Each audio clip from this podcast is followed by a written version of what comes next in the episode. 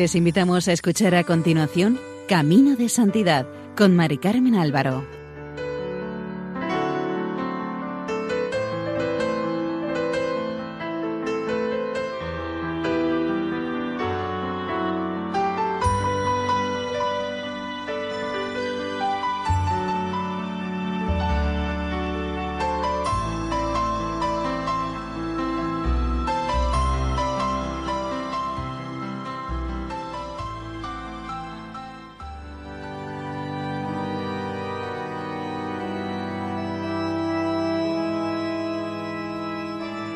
Nuestra más cordial bienvenida al programa Camino de Santidad, elaborado por el equipo de Radio María en Castellón, Nuestra Señora del Lledó.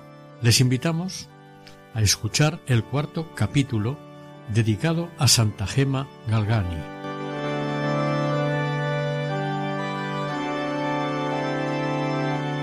En el capítulo anterior terminamos el programa cuando el Señor le da a Gema las llagas de su pasión Así lo cuenta ella en su autobiografía. En aquel instante apareció Jesús que tenía todas las heridas abiertas, pero de las heridas no salía sangre, salían como llamas de fuego, que en un momento vinieron a cebarse en mis manos, mis pies y mi corazón. Creí morir y hubiera caído en tierra, pero la madre me sostuvo, teniéndome siempre cubierta con su manto. Durante algunas horas tuve que permanecer en aquella posición. Después mi madre, se refiere a la Virgen, me besó en la frente y todo terminó. Yo me hallé de rodillas en el suelo, pero sintiendo un dolor muy fuerte en las manos, los pies y el corazón. Me levanté para acostarme y me di cuenta de que de aquellas partes que me dolían salía sangre. Me las cubrí del mejor modo posible y después, ayudada por el ángel, pude acostarme. Aquellos dolores, aquellas penas, en lugar de afligirme, me proporcionaban una paz perfecta. Este prodigioso suceso no fue un sueño, ni las llagas de las que emanaba sangre, fruto de una imaginación delirante. Gema tenía plena conciencia de todo lo que le sucedía, sabiendo que tendría que comunicárselo a su familia, aunque no sabía de qué manera explicarles tal gracia. En su entorno comenzaron a plantearse preguntas. Monseñor Volpi vivía en una inquietud permanente ante la falta de información y Gema, consciente del carácter extraordinario de todo lo que le había sucedido, no se atrevía a contarle nada. En su candor habitual pensaba que la gracia de los estigmas se la daba el Señor a muchas jóvenes, cuando le consagraban su amor, por lo que debían llevar en sus carnes las señales de la pasión. Pero pensaba que si contaba lo que le pasaba podría originar algún desconcierto. Finalmente le contó algo a su amiga Palmira Valentini. En casa de los Galgani estaban desconcertados por la manera de actuar de Gema. A todas partes iba con guantes y todo lo hacía con guantes. Además, cómo disimular la sangre que brotaba abundantemente. Un día, que fue invitada a casa de su hermano Guido, saltó la tragedia. Su cuñada le mandó lavarse las manos y sin esperar más le quitó los guantes de un tirón. Entonces todos pudieron ver el prodigio. A partir de aquel momento, Gema empezó a ser objeto de gran curiosidad. Los estigmas, que se renovaban cada semana, desde la tarde del jueves hasta la noche del viernes, no podía dejar indiferente a nadie. Además de la familia Galgani, otras personas se enteraron de este prodigioso fenómeno y testificaron de ello, como por ejemplo una religiosa que lo explicó con claridad. Yo he visto las llagas de Gema. Vi la mano derecha con un agujero que traspasaba toda la mano, del dorso a la palma, por la parte de arriba de la mano y al extremo del agujero, debajo de la misma, la carne estaba como en relieve y sanguinolenta, igual que ocurre cuando un clavo grueso traspasa una mano. Lo que yo vi y como yo lo vi en esta ocasión, lo vieron también otras dos religiosas, Sor María Magdalena y Sor Hija de María. Esto sucedió en un viernes. Al día siguiente, sábado, no se veía ni rastro en las manos de Gema. Al parecer hay unos veinte testimonios de gente que vieron las llagas de las manos de Gema. Algunas pocas personas vieron las de los pies y sólo Cecilia Giannini y Palmira Valentini pudieron ver la llaga del costado. Las llagas comenzaban con un éxtasis. Las heridas se formaban poco a poco en unos cinco o seis minutos, comenzando interiormente en la piel bajo la epidermis y finalizando con la rasgadura de ésta. A veces también la herida aparecía instantáneamente y finalizando con la rasgadura de ésta. A veces también la herida aparecía instantáneamente y empezaba por fuera, a manera de un corte violento. Entonces daba lástima ver la cara de Gema. De improviso se agitaba, le temblaban los músculos de brazos, piernas y resto del cuerpo. La forma en que los estigmas desaparecían no era menos maravillosa. Al cesar el éxtasis del viernes, cesaba totalmente de sangrar del costado y de pies y manos, se secaba la carne viva, se encogían las llagas poco a poco, se cerraban los tejidos rotos y al día siguiente, o a más tardar el domingo, no quedaba rastro alguno de aquellas profundas heridas. La veracidad de los hechos es innegable, tal como atestiguaron el padre Gerardo y otros. Médicos y neurólogos se apresuraron a examinarla rigurosamente y estuvieron de acuerdo en que era una persona equilibrada en toda su manera de ser y actuar. Quienes convivieron con ella nunca lo pudieron negar. No era extravagante, ni cometía excesos, ni siquiera en ocasiones extraordinarias. Era prudente, no con una prudencia humana, sino con la auténtica, era reflexiva, inteligente, observadora, y lo captaba todo, pero nunca se alteraba. Poseía una calma y una serenidad que impresionaba a cuantos la rodeaban. Uno de los padres pasionistas que frecuentaba la casa Giannini dijo La he visto y vuelto a ver en muchas ocasiones, y siempre he sacado la impresión de que era una joven sencilla, sincera, modesta e incapaz de engañarse o dejarse engañar.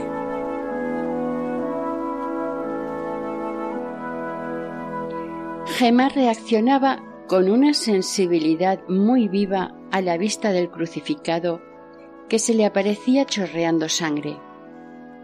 Dijo el padre Pedro Pablo sobre esto. El recuerdo continuo que tenía de Jesús crucificado la estimulaba a sufrir siempre. No quería otra cosa que padecer, y todo sufrimiento le parecía pequeño. Las llagas no constituyen la santidad. A pesar de ello, tal fenómeno exterior, cuando se comprueba ser de origen sobrenatural, aparece como una señal luminosa del alma unida a Dios. La tarde de aquel 8 de junio de 1899 Gema entró a formar parte de los testigos privilegiados de la misericordia de Dios. Cuarenta y un años más tarde, Pío XII, en la canonización de nuestra santa, no dudó en confirmar la opinión de los especialistas, de los sabios y de los teólogos. Con toda su autoridad, declaró oficialmente que Gema Galgani fue favorecida por Dios con dones extraordinarios. Entre ellos destaca sobre todo el que en su carne virginal Gema llegó a ser una imagen viviente de Jesucristo hasta el extremo de sufrir místicamente todos los dolores de su pasión y sentir las manos y los pies como traspasados por los clavos y el pecho herido como por una aguda lanza y mostrar además a veces visiblemente las señales o estigmas de las llagas. Jesús, haciéndole recorrer cada día el camino de la cruz, la condujo por la vía de la más alta santidad. Su familia no comprendía todo lo que le sucedía y eran, sin quererlo, más bien causa de sufrimiento para ella. En junio de 1899, con motivo de la celebración del mes del Sagrado Corazón, acompañada de su amiga Palmira, fue a la iglesia de las Salesas y allí coincidieron con la señora Cecilia Giannini. Esta pidió a Palmira que llevara a Gema a su casa, cosa que hizo dos o tres días después. Allí también acudiría el padre Cayetano, al que hacía poco que conocía y el cual trataba de ayudar y comprender a Gema. Este padre testificaría más tarde sobre las llagas tal como las había visto, lo cual sería de gran interés. De esta manera se conocieron Gema y Cecilia Giannini, naciendo una amistad profunda y sincera que nada ni nadie podrá destruir. Gema encontró en ella una madre firme y bondadosa. La señora Cecilia descubrió en Gema un ángel de ternura y pureza. La tía Cecilia se confesaba con Monseñor Volpi, y éste le recomendó que tuviera cerca de ella a Gema, ya que necesitaba ser protegida, por lo que tía Cecilia se la llevó a vivir a su casa. Toda la familia Giannini acogió a Gema con mucha alegría. Eran once hijos, pero el padre dijo Gema será nuestra duodécima hija. Esta familia siempre consideraría a Gema como un tesoro que le había confiado el Señor. Nuestra santa llegó a encontrar un nuevo hogar justo cuando se encontraba muy a disgusto en su familia por la incomprensión de los suyos. Cuando llegó Gema a casa de los Giannini, la familia estaba formada por el padre Mateo Giannini, la madre, Justina Bastiani y once hijos. Además de la tía Cecilia, que estaba siempre dispuesta a ayudar a su hermano y a su cuñada, tía Cecilia tenía un sentido innato de la autoridad y a ella acudían todos en busca de consejo. A principios de 1900 se quedó Gema a vivir definitivamente en casa de los Giannini. Aquí, durante tres años, y toda recogida en Dios, vivirá el misterio de la pasión. Un día que Monseñor Volpi y el doctor Fanner presenciaron uno de los éxtasis en los que se produjeron las llagas, llegaron a la convicción de que éstas eran resultado de histerismo y se las provocaba ella misma. Esta fue una prueba terrible a la que Jesús sometió a su hija predilecta para que así avanzara más aún por el camino de la humillación. Los Giannini quedaron como impactados y agobiados por este drama. A partir de aquel dictamen del doctor, Gema fue tratada como una histérica. Desde aquel momento la tía y otros de la casa dudaron seriamente no sobre la virtud y la sinceridad de Gema, sino sobre la posibilidad de que los fenómenos extraordinarios fuesen provocados por una enfermedad o fueran obra del demonio. Monseñor Volpi, desorientado por la visita del médico, pero sin rechazar nunca a Gema en el confesionario, guardará un silencio total, Gema, en medio de tantas contradicciones, se abandonó a la voluntad de Dios. Tenía la seguridad de que, en medio de tanta contradicción, Jesús había realizado su proyecto. Este la había avisado de la visita de Monseñor Volpi y de un médico. El Señor le había pedido ese sacrificio sabiendo que la iban a tratar de histérica. También le dijo el Señor cuánto más agradable me eres ahora así, menospreciada que antes, cuando todos te creían santa. Y añadió que ante lo que tenía que pasar aún, aquello no era nada. Para quien sabe recibirla, la prueba es siempre fuente de gracia. Gema no se equivocó cuando vio abrirse de par en par un mundo nuevo a través del camino de la humillación Ella eligió el camino de la cruz que el maestro le había trazado con amor. Le contó a Monseñor Volpi. Ayer por la tarde Jesús me dijo que le contase a usted estas cosas. Yo te enviaré muchas cruces, que en lugar de recibir amor, recibiré incomprensión y desprecio, que, para colmo, Jesús me abandonará también. Hija mía, me dijo, si la cruz no doliera, no se podría llamar cruz. Estate segura que bajo la cruz no te perderás. El demonio nada puede contra aquellas almas que por amor a mí gimen bajo la cruz. Hija mía, ¿cuántos me habrían abandonado si no los hubiese crucificado? La cruz es un regalo muy precioso y desde él se aprenden muchas virtudes. La inútil prueba del doctor Fanner se había convertido para Gemma en un bien. Ahora, como nunca, Gemma caminaba sola, como por un desierto. Había desaparecido todo gesto de simpatía y podía percibir la desconfianza en los demás. No por eso dejó de confiar ciegamente en Jesús. Un día por la tarde tía Cecilia, fue con Gema a la iglesia de los santos Simón y Judas. Tía Cecilia contaría después lo que allí ocurrió. Estábamos sentadas. Gema tenía las palmas de las manos sobre las rodillas, con la mirada fija en el sagrario. Estuvo así, firme, inmóvil, casi una hora. Yo no le quitaba la vista, pensando también que de aparecerle las llagas estaba segura que nada había hecho ella por provocárselas. En cierto momento Gema volvió en sí del éxtasis y me dijo Quisiera decirle una cosa, pero me da mucha vergüenza. Yo la animé a hablar. Gema levantó las manos y enseñándome las palmas dijo Mire, y vi realmente en las palmas y en el dorso una pequeña herida con gotitas de sangre fresca.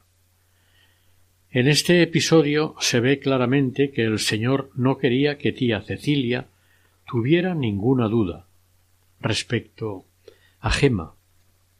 Nuestra santa no perdió ni un minuto, y aquel mismo día le pidió a Jesús que Monseñor Volpi viera claro, y en un éxtasis el Señor le hizo ver a un sacerdote pasionista de cabellos blancos al que ella no conocía y le dijo Mira este sacerdote, será tu director.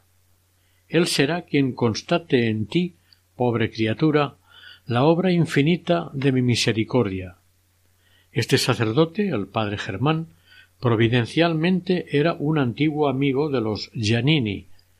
Gema informó a monseñor Volpi para que le diera su permiso y poder comunicarse con él, pero éste le dijo que tuviera paciencia. Finalmente, el 29 de enero de 1900, la autorizó y le pudo escribir una extensa carta manifestándole con sencillez los secretos de su corazón.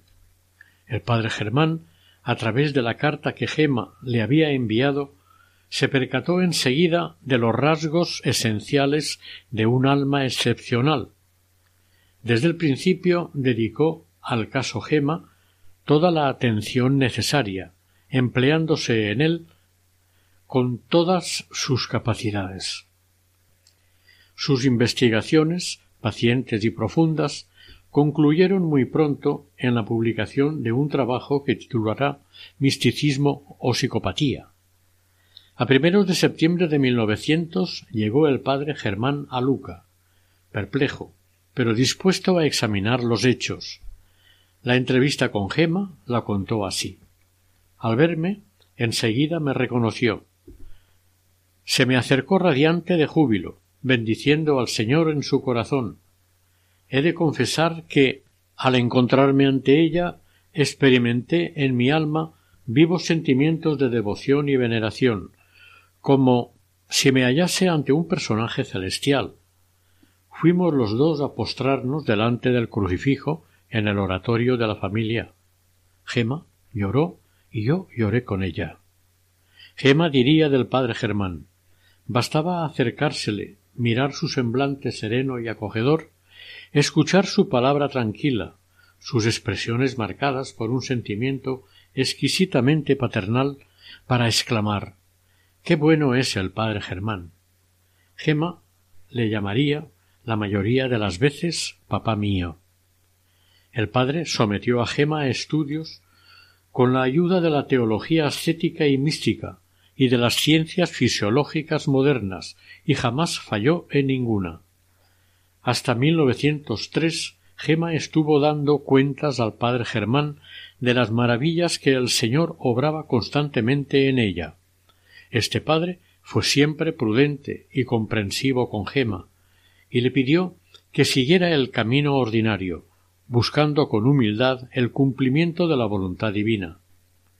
Le pidió que tuviera precaución con las apariciones sensibles y locuciones, ya que el enemigo jugaba con ella, y que pidiera a Jesús que no permitiera que el maligno la engañara de ninguna manera. Además, le dio algunas normas para ello. Para seguir por el camino que Jesús le iba señalando cada día, Gema valoraba en gran manera los muchos y sabios consejos de su padre espiritual. Los recibía gustosa, aunque a veces le costaba ponerlos en práctica. Como el padre Germán residía en Roma, Gema le escribía mucho. Diría más tarde este sobre las cartas. Lo cierto es que todas ellas son un verdadero tesoro de sabiduría celestial para nosotros. Las cartas nos revelan la belleza del alma, de la encantadora Virgen que las escribió. Yo guardaba cuidadosamente estas cartas, las confrontaba una con otra, quedando siempre convencido de la autenticidad de la acción divina en esta bella alma y de sus pasos de gigante en el camino de la santidad. El padre Germán diría desde el día en que comencé una estrecha relación espiritual con este ángel de Dios, se produjo en mí una transformación interior. Pronto tuvo conciencia del vínculo peculiar que le unía a esta hija predilecta, Varias veces lo experimentó de modo claro. Un día Gema le dijo discretamente a tía Cecilia que aquella mañana, sin salir de Luca, había comulgado del cáliz del padre Germán, en la misa que él había celebrado en Roma. Cecilia Giannini se dio prisa en preguntar al padre para que le contestara urgentemente la hora exacta en que había celebrado misa si ese domingo había sentido una presencia fuerte de Gema y a qué hora.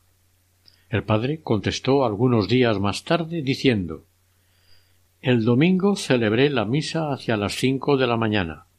Di a beber a Gema el cáliz de Jesús y aplicó muy bien sus labios. Sí, la sentí presente. De esta manera comunicaba Gema al padre Germán su fe inquebrantable en la presencia de Jesús en el Santísimo Sacramento. El encuentro profundo de estas dos almas no se apoyaba en sentimientos humanos, sino que tenía su origen en Jesús, signo de unidad, vínculo de amor. Hasta el momento de su muerte no dejó de afirmar No me cabe la menor duda en el contacto con esta sierva de Dios mi pobre alma ha sacado un singularísimo provecho. He sentido crecer en mi corazón la fe, el deseo de las cosas celestiales, el amor a la virtud.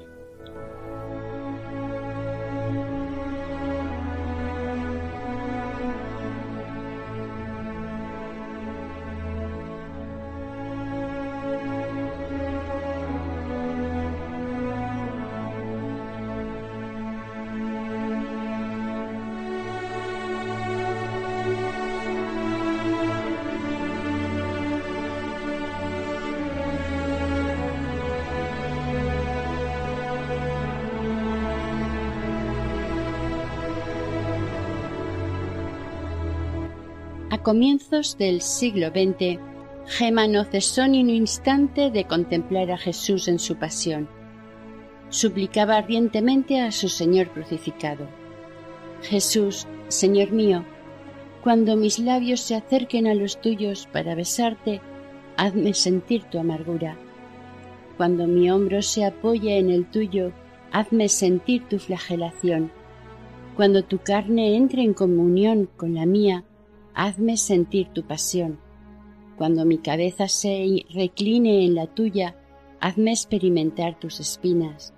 Cuando mi pecho se acerque al tuyo, hazme sentir tu lanzada y Gema tuvo el gozo de ver escuchada su oración más allá de todo deseo. Abrasada por una sed incontenible de amar, Jesús le corresponde, ofreciéndole, como fuente viva de su amor, todos los sufrimientos de su pasión. Desde el día en que recibió las llagas, Gema comprendió que había sido elegida para participar íntimamente de los sufrimientos de Jesús era llamada a experimentar toda la pasión de Jesús. Los azotes, las espinas, los clavos se convirtieron para ella en objetos preciosos para que al contemplarlos descubriera su misterioso significado. Muchas veces Jesús, varón de dolores, visitó a Gema invitándola a descubrir el exceso de amor de un Dios crucificado. Cuando la joven hacía la hora santa, vivía inevitablemente en compañía de Jesús en el huerto de los olivos. Experimentaba en su interior tristeza y angustia. Mateo 26:37. Aquella tristeza y aquella misma angustia que se habían apoderado del alma de Jesús en la hora de la agonía, bañada de sudor de sangre. Podía muy bien identificarse con el Cristo que invocaba al Padre con poderosos clamores y lágrimas. Hebreos 5:7. Gema comprendió la gravedad del pecado del mundo y el dolor de su alma brotó al exterior en forma de sudor de sangre que le regaba el rostro y gran parte del cuerpo. El sudor de sangre que le regaba el rostro mostraba hasta qué punto vivía estrechamente unida al Salvador, cargado con nuestros dolores. Fueron muchos los testigos que presenciaron este suceso y otros parecidos. Respecto al dolor de Jesús, Gema misma, en una carta le confiaba al padre Germán. Me decía ayer el ángel de la guarda, y me lo ha vuelto a repetir esta noche con mucha tristeza. Si vieses cuánto sufre Jesús, si tú lo vieses, yo entonces me lamentaba, le pregunté por qué Jesús sufría tanto y me respondió Los pecados son muchos. Gema, instrumento dócil en las manos de Dios, se abandonó con gusto a lo que él quisiera disponer para revivir la más bella historia de amor, la pasión de Jesús. Ella le pedía sufrir mucho, todo lo que fuera, y hacerlo todo para reparar los pecados cometidos contra él, Tan sólo el amor a Jesús y a su pasión pueden explicar su disposición para sufrir lo que fuera. Los golpes de la flagelación que destrozaban su cuerpo no eran efecto de autosugestión. Al contrario, eran la respuesta del cielo al deseo ardiente de nuestra santa. De ordinario, Gema sufría los tormentos de la flagelación el viernes. Dijo al respecto como de costumbre, he recibido algunos golpecitos de la flagelación de Jesús. Viva Jesús. Pero si Jesús quiere actuar de otro modo, yo quedaré igualmente contenta. Qué humildad. Pero la tía Cecilia, que estaba con ella constantemente, le contó al padre Germán No tengo palabras para describir la escena del jueves y viernes. Viva Jesús, que tan bien sabe asemejar a Gema con él. Créame, que me parecía ver al mismo Jesús flagelado y en qué modo. Gema lo ha descrito, pero no le ha contado ni la centésima parte de lo que sufrió. Pasó toda la noche bajo aquellos golpes hasta la mañana del viernes. En otra carta, tía Cecilia le dijo Si hubiese visto las piernas, las rodillas, el pecho y todo su cuerpo, en suma, era una pura llaga, toda cubierta de sangre. Así ha permanecido hasta el viernes a las tres. Este suceso de la flagelación tuvo lugar varias veces y la familia Giannini fue testigo de ello. Nada podía arrancar a Gema de la contemplación del misterio de amor de la pasión del Señor. Al recibir los golpes de la flagelación se ofrecía como víctima voluntaria por los pecados propios y del mundo, y se iba haciendo poco a poco semejante a Jesús. Después de la flagelación llegó la coronación de espinas. Así respondió Jesús a los anhelos más ardientes de Gema. Rey crucificado quiso adornarla con las diademas de su pasión. Al recibir aquella corona de espinas, la santa comprendió que Jesús la llamaba a recorrer el camino real de la humillación y experimentó de verdad la alegría de quien sabe sufrir únicamente por amor de su amado. En julio de 1900, estando orando y meditando sobre la pasión de Jesús, sintió un gran deseo de padecer con él los dolores terribles de su pasión y le pidió que le concediera esa gracia. Al momento fue atendida y él se quitó la corona de espinas de la cabeza y se la puso a Gema en la suya. Fueron momentos dolorosos, pero muy felices para ella. Esto duró una hora, aunque hubiera querido que durara toda la noche. Pero como Jesús ama tanto la obediencia, él mismo se sometió a obedecer al confesor y después de una hora dejó a la santa. Cuantos vieron las huellas sangrientas de esta coronación de espinas dejaron testimonio de ello. Pocos meses más tarde, la misma tía Cecilia confió al padre Germán. Las cosas de Gema cada día se ponen más serias. El jueves pasado sufrió mucho. Hacia las nueve de la tarde Jesús le puso la corona de espinas. Si hubiera visto la sangre de los ojos, de la frente, de la sien, de la nariz, parecían surtidores. En el transcurso del éxtasis, Gema lanzaba gritos desgarradores que dejaban entrever un sufrimiento atroz.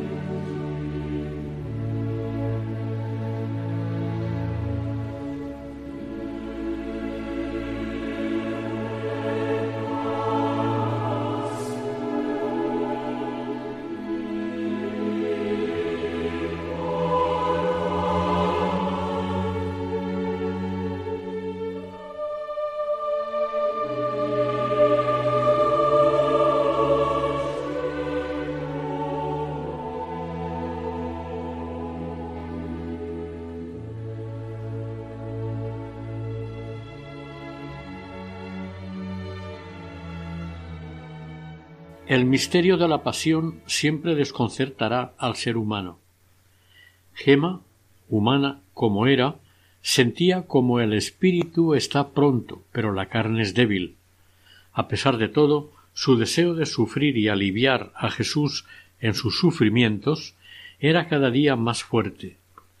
Cada semana revivía este misterio de dolor, optando por verse tratada como el Maestro y Señor hecho objeto de burla e irrisión, y no sólo experimentaba en su alma las heridas mortales del pecado, sino que las llevaba visibles en su misma cara. Toda la familia Giannini pudo verlo. Nuestra santa sólo anhelaba parecerse a Jesús crucificado. La sed ardiente por sufrir que tenía no era en absoluto producto de una búsqueda morbosa. Contemplando a Gema, siguiendo las huellas de Cristo, no se puede menos que recordar las palabras de León Blois. El cristiano, sin sufrimiento, es un caminante sin brújula. Nunca llegará al Calvario. ¿Acaso la pasión de Cristo, consumada en aquella inefable cabeza coronada de espinas, no debe completarse también en sus miembros? Al presentarle Jesús la cruz a Gema, la condujo hasta el abismo del amor divino, allí donde gozo y dolor se funden en un misterioso abrazo. Anotó en sus apuntes ¿Quieres saber, Jesús, cuál es el momento en que yo más gozo? Cuando sufro contigo. Cuando quieras regalarme algo, hazme sufrir. El 21 de abril de 1900 escribió No, no la rechazo porque si rechazo la cruz, rechazo a Jesús. Quiero amarla siempre. ¿Será posible no amarla? Gema sabe muy bien que debe esperarlo todo de la cruz. Cada semana acepta de buen grado los sufrimientos terribles que se ceban en su carne. Durante los largos meses de su agonía jamás se la verá rechazarla. Contó nuestra santa. La cruz, decía Jesús, es la escalera del paraíso y el patrimonio de todos los elegidos en esta vida. ¿Te desagradaría, me dijo Jesús, que yo te diese a beber mi cáliz hasta la última gota? En cuanto a beber el cáliz, Gema lo apurará hasta su muerte el sábado santo 11 de abril de 1903. Ella, favorecida con dones extraordinarios, debía profundizar en su nada de simple criatura. Pero si a causa de su exquisita sensibilidad, la joven pudo cometer ligeras imperfecciones, supo utilizar siempre estas imperfecciones, al igual que otros medios, para practicar la humildad que la divina providencia le brindó. Cuando llegó a abrir su corazón al padre Germán, enseguida se pudo percibir cómo ella se consideraba en verdad una pobre criatura. Estaba convencida de su nada, pero la presencia de Jesús era un rayo de luz celestial para esta alma, capaz de valorar toda su pequeñez. Eufemia Giannini contó sobre su modestia y humildad que jamás tomó parte en las conversaciones de sobremesa acerca de asuntos o cosas de la familia Giannini. Nunca buscó quehaceres llamativos, prefería arreglar las medias de todos, lo cual debía de ser doloroso para ella a causa de la llaga de la espalda. Pero su trabajo era hacer calceta. Reparaba las medias viejas y hacía otras nuevas. Jamás le faltó a nadie su par. En la casa ayudaba a las dos sirvientas, como hacían las demás hijas de la familia, y no era una criada, como alguien escribió. Vivía con la familia Giannini como una hermana querida y era considerada como una de la familia. Una afición tan grande a permanecer siempre en el último lugar no provenía de Gemma, cuyo carácter natural era dominante. Por tanto, no es difícil hacerse idea del sacrificio que supuso para ella vivir en la sombra de la humildad y afrontar continuas humillaciones. Esta conducta era resultado de la acción de la gracia. Cuando iba por la calle por Luca, no faltaron personas que la insultaron, se burlaron y le dijeron picardías, pero ella, según varios testigos, conservó siempre la serenidad. Un día contó un pasionista. Gema recibió una luz de palabras injuriosas de parte de un religioso que le dijo Miserable, apestosa, ¿Cuándo morirás de una vez y dejarás de profanar esta casa? Parece increíble, pero ella lo escuchó todo sin alterarse, y se limitó a repetir dos veces Es cierto, tiene razón. Sin perder la paz del alma ponía de manifiesto discretamente el poder de la verdadera humildad. Nada conseguía perturbarla, todas las humillaciones le parecían más bien un privilegio, el camino de la humildad puede parecer áspero, pero es el único que conduce a la santidad. Gema lo sabía, como también sabía que hay que llegar hasta el fondo de la propia pequeñez para descubrir que sin Dios no podemos alcanzarla ni hacer nada. Desde hacía tiempo Gema seguía silenciosamente el camino de la observancia. En el Instituto de Santa Cita, las religiosas que la conocieron en profundidad quedaron siempre maravilladas de su obediencia ciega. En 1899, cuando la autorizó Monseñor Volpi, Gema tuvo la alegría de emitir en privado el voto de obediencia. Con este voto se reconoció íntimamente unida a Jesús, obediente hasta la muerte y una muerte de cruz. Gema se abandonó a la voluntad del Señor, como Jesús se abandonó a la voluntad del Padre. Por eso, durante algunos éxtasis, vio que el Señor le presentaba el cáliz de la agonía. Muchas veces fue invitada a probar algunas gotitas de dicho cáliz, experimentando su terrible amargura.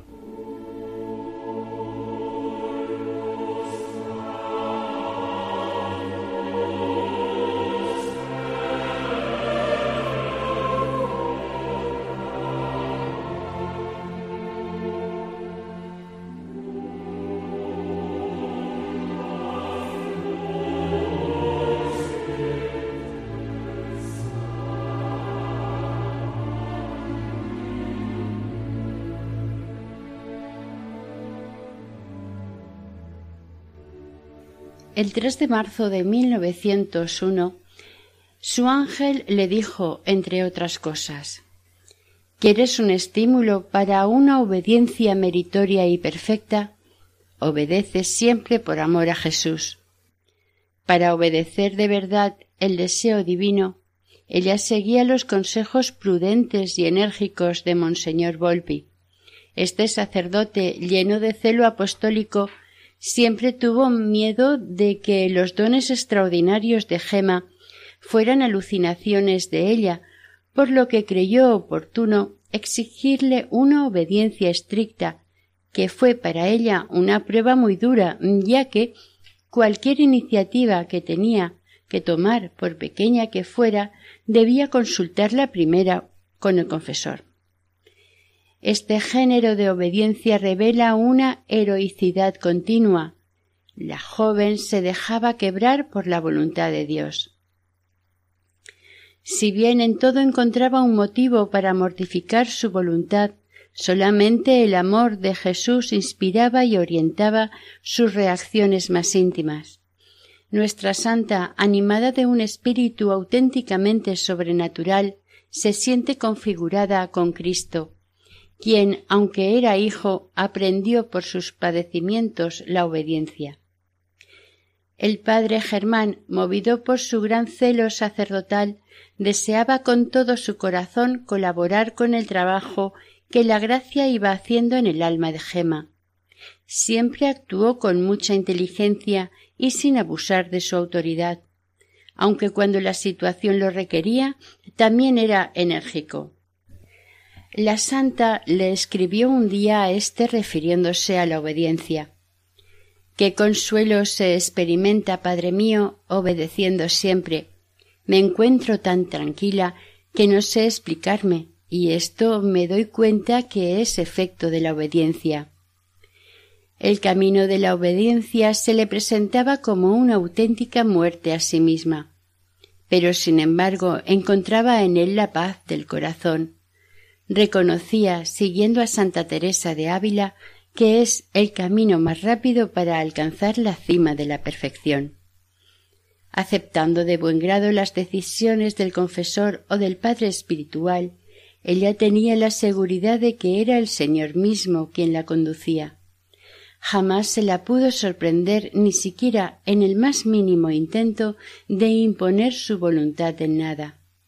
Gracias a la obediencia alcanzó la perfecta comunión con Dios. Así llevó a cabo la palabra de Jesús. No todo el que dice Señor, Señor entrará en el reino de los cielos, sino el que hace la voluntad de mi Padre. Desde ese momento las tendencias o deseos de la naturaleza ya no influyeron en ella y la gracia pudo producir libremente sus frutos maravillosos. La muerte a sí misma que Gema fue logrando poco a poco la llevó a aquella vida nueva de la cual los éxtasis y arrebatos místicos formarían parte. Nuestra santa que conoció el dolor y las soledades de muy joven sabía el valor que tenía el consuelo humano, reflejo de aquella bondad que el Señor recomendó a sus discípulos. Las numerosas pruebas que tuvo que soportar, más que sumergirla en la tristeza, la hicieron estar alerta ante los problemas de los demás. Se prestaba voluntaria y espontáneamente para cualquier tarea y en especial para socorrer a los enfermos. Diría una testigo y creo lo hacía no por inclinación natural, sino por amor de Dios. Ella, en comunión con la pasión del Salvador, sabía muy bien reconocer en los necesitados y enfermos las huellas del misterio del Calvario. Observándola, se tenía la impresión de que el mismo Señor le advertía y le decía Estuve enfermo y me visitaste. Nuestra santa oraba y le recomendaba a Jesús la familia Giannini, en especial a la tía Cecilia. En 1900 la señora Justina, madre de aquella numerosa familia, cayó enferma de gravedad y Gemma se dio cuenta de que era el momento de mostrar su agradecimiento.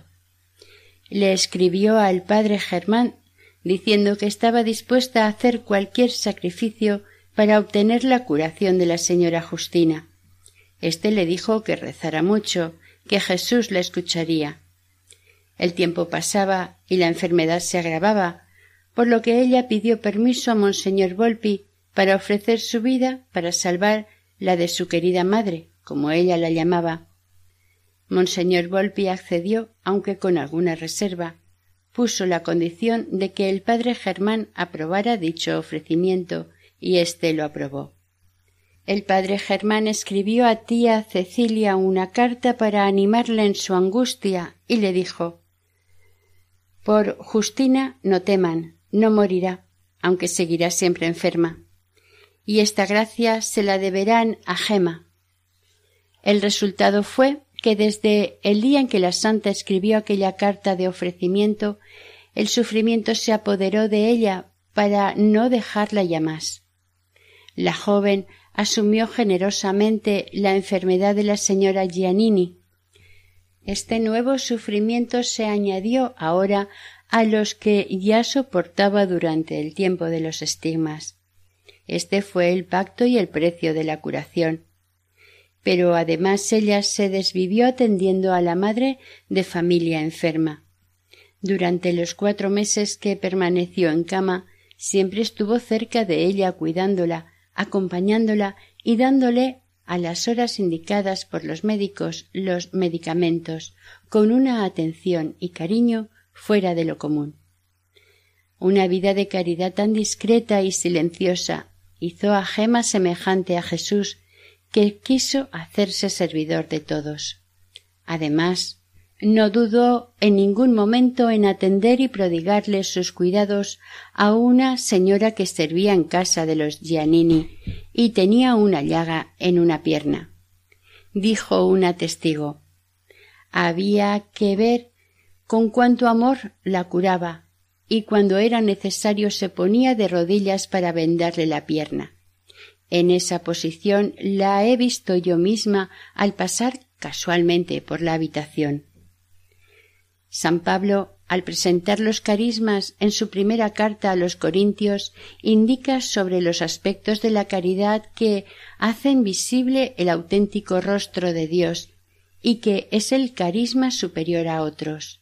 La caridad es paciente, es servicial, no es jactanciosa, no se engríe, es decorosa, no busca su interés, no se irrita, no piensa mal. Pero nuestra santa no sólo fue delicada y atenta con su familia adoptiva, también se beneficiaron de sus atenciones todos los que ella iba encontrando en su camino. Dijo tía Cecilia al respecto. Cuando se encontraba con cualquier persona antipática, afligida o acomplejada, siempre tenía para ella una buena palabra, que tuviese paciencia, que lo sobrellevase todo por amor a Jesús. Su vida de íntima unión con Dios la hizo más sensible a las necesidades del prójimo. Contemplando al invisible, Gema descubrió en qué grado los hermanos y hermanas de aquí abajo tienen derecho a experimentar el consuelo de su presencia.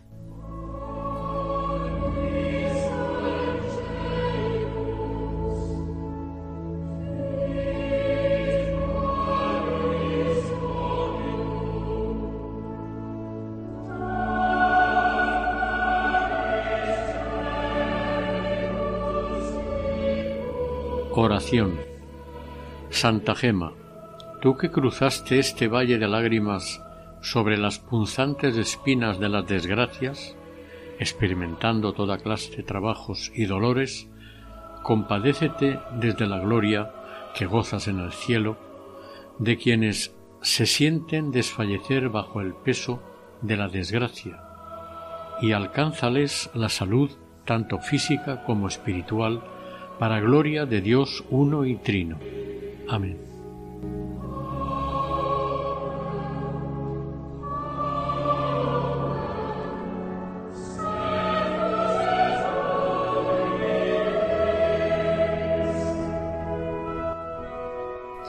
Hasta aquí el cuarto capítulo dedicado a Santa Gema Galgani, dentro del programa Camino de Santidad Deseamos y esperamos que el Señor y la Virgen nos bendigan.